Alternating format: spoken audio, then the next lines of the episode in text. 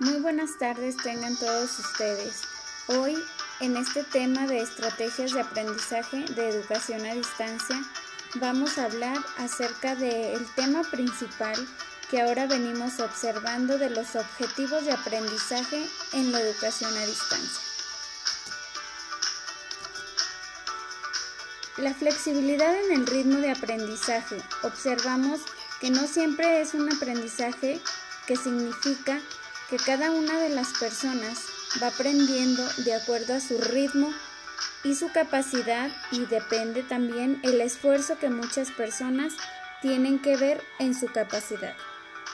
La flexibilidad observamos que también tiene que ver el ritmo de aprendizaje para lograr una educación a distancia que nos permita tener un aprendizaje para los estudiantes de acuerdo al nivel educativo se tiene que asimilar una ventaja que se tiene que ver con el proceso de enseñanza-aprendizaje. Esto es muy importante, chicos. Debemos de tener siempre al presente la educación como algo que nosotros queremos que nos llame la atención o lograr un propósito tanto para el docente como para el alumno que sea flexible y que a ellos les permita tener una educación, sí, obviamente a distancia, pero logrando desarrollar sus habilidades de autoaprendizaje. ¿Qué es esto? Esto nos quiere decir que la independencia es algo que tenemos en nuestra capacidad para tener un pensamiento crítico que se supone que los estudiantes lo utilizan en una vida diaria.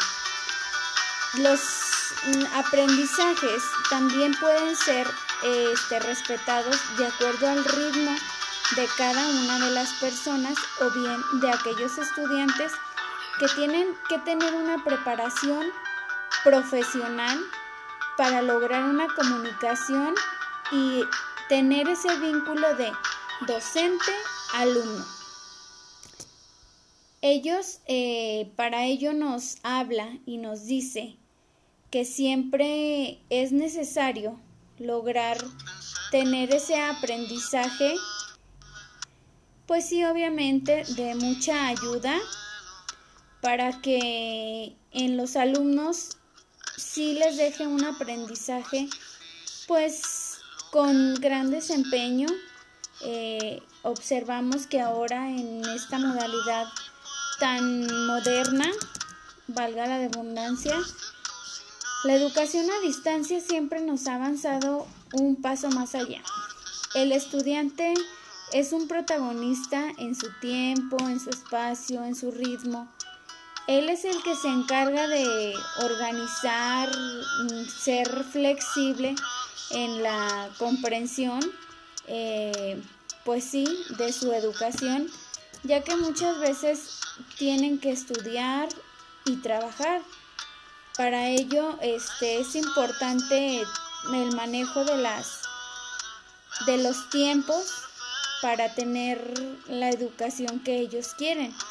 Obviamente la educación ahorita en la actualidad mm, muchas veces ya les piden tiempo completo y no siempre tenemos la oportunidad de trabajar este, desde casa que ahorita pues por circunstancias nos permite trabajar desde casa. Pero en años pasados no se veía tanto esta modalidad de, de esta aprendizaje desde casa. Mm, tenemos que tener tiempo para la interacción con los estudiantes, tiempo para observar y retroalimentar las tareas que se nos van presentando con los nuevos enfoques que es la confiabilidad, validez, autenticidad y tener un objetivo claro. Las funciones de la evaluación siempre tienen que ser a distancia, pero debemos de tener en cuenta que es diagnóstica, formativa y sumativa. Los instrumentos nos permiten tener en cuenta reporte de lectura, lista de cotejo, rúbricas e información que nos ayuden a ser críticos pero además reflexivos. Por mi parte es todo, mi nombre es Marcela Andrade Martínez. Espero les haya gustado. Gracias.